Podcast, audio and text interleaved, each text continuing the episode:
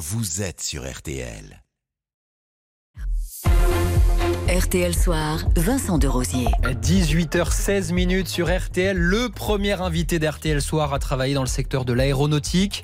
Il a été pilote et même ministre des Transports. Jean-Baptiste Djebari est en ligne avec nous. Bonsoir. Bonsoir Vincent de Rosier.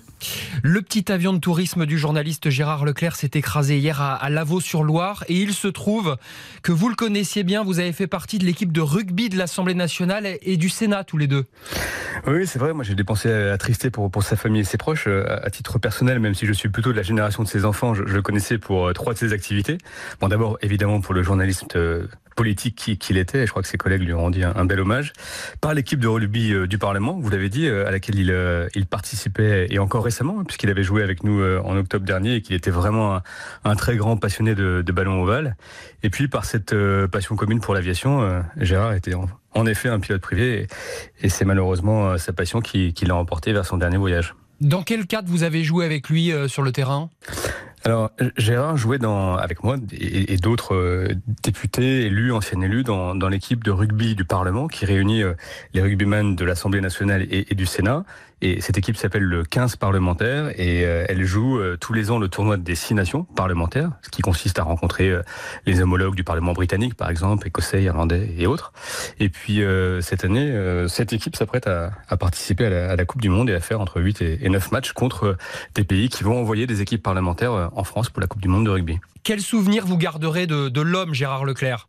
Ben Moi, je, je, garde vraiment le souvenir, à la fois sur le terrain et en dehors du terrain, de, de quelqu'un de de cet homme honnête, de cet honnête homme, de quelqu'un qui n'était pas démago, qui euh, était un homme de passion, alors passion évidemment pour l'aviation, pour le rugby, pour la politique, pour la vie, euh, et qui était quelqu'un qui essayait toujours d'aborder les choses avec euh, avec subtilité, avec méthode, qui préférait le débat à la, polémique. Et moi, c'est cette ce souvenir-là, fondamentalement, de sa personnalité que, que je garderai très très fort en moi.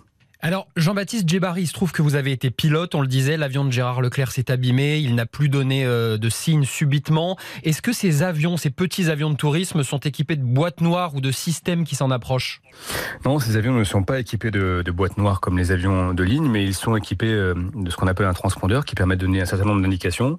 Et puis, euh, on arrive, les enquêteurs vont devoir retracer l'histoire de cet euh, accident en regardant euh, l'état de l'avion, la façon dont il était maintenu, euh, évidemment l'épave sur site pour essayer d'en tirer des conséquences, les communications radio entre les occupants de l'avion, en l'occurrence les pilotes et, la tour de contrôle, et puis bah, tous les éléments de préparation du vol, l'emport du carburant, bref, pour essayer de comprendre comment cet avion s'est abîmé et quelle été la, la circonstance, l'enchaînement des événements qui a conduit à cette issue fatale. Donc si on comprend bien, si on retrouve l'avion, on pourra comprendre ce qui s'est passé. Si on retrouve l'avion, on pourra comprendre en tout cas la façon dont l'impact s'est fait, on pourra regarder la quantité de carburant qu'il y avait euh, dans les ailes, on pourra regarder dans les euh, documentations de l'avion s'ils n'ont pas s'ils n'ont pas brûlé l'histoire, on va dire de la mécanique, l'historique de cet avion, l'historique de, de la licence des pilotes, la façon dont ils s'étaient entraînés dans les dernières semaines, les dernières années, tous ces éléments qui euh, de façon conjuguée permettent petit à petit euh, de raconter l'histoire de, de, ce vol.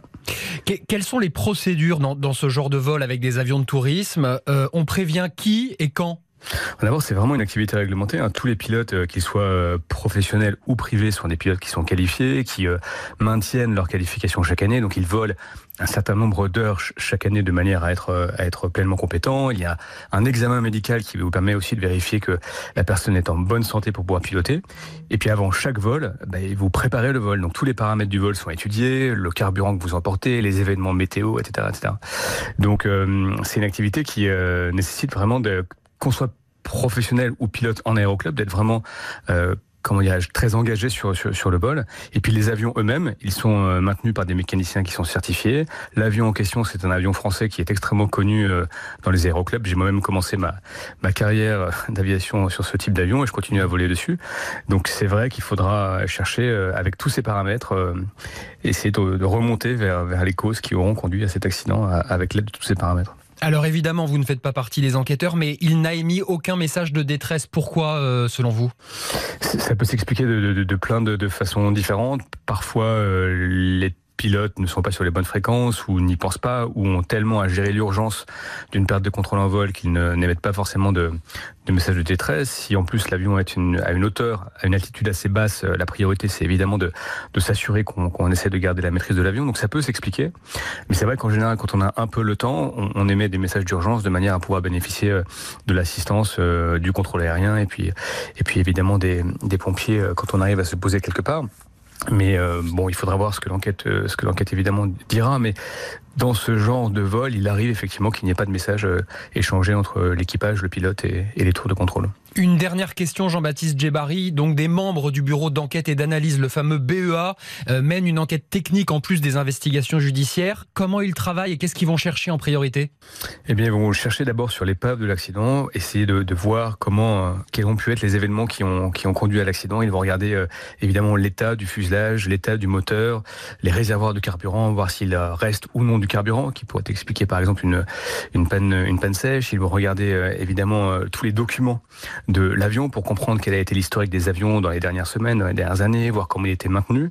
Il y aura certainement une expertise légale sur le corps des pilotes pour voir s'il a eu euh, des consommations particulières comme dans tous les accidents, euh, dans tous les accidents automobiles ou, aériens. Et puis euh, petit à petit, ils vont, évidemment aussi regarder les trajectoires qui ont été enregistrées au, au radar sur l'avion avec un, c'est un type de radar particulier. Et puis petit à petit va se dessiner les, les causes possibles de l'accident. Et c'est vrai qu'en général, tant l'enquête judiciaire qui permet éventuellement de, discerner les responsabilités que, l'enquête technique qui, euh, elle, celle du BEA, vise à, s'assurer qu'on connaît bien les causes pour éventuellement prendre des mesures, euh, à l'avenir. Euh, ces, enquêtes, évidemment, seront précieuses. Elles, durent en général plusieurs mois. Et, donc, on n'aura certainement pas la, fin de, le fin mot de l'histoire, euh, cette histoire tragique euh, dans les prochaines semaines. Merci beaucoup, Jean-Baptiste Djebari, d'avoir été l'invité d'RTL Soir. Bonne soirée à vous. Merci à vous. RTL Soir. Et je vous rappelle donc cette euh, information qui est tombée il y a quelques minutes. Les trois corps ont été repêchés et identifiés. Il y avait euh, trois passagers dans l'appareil piloté par euh, Gérard Leclerc. RTL, il est 18h23 minutes. RTL Soir revient dans un tout petit instant. Laurent Marsic nous raconte l'histoire d'un objet du quotidien ce soir, entré dans le langage courant même, le kawaii. RTL Soir, Vincent de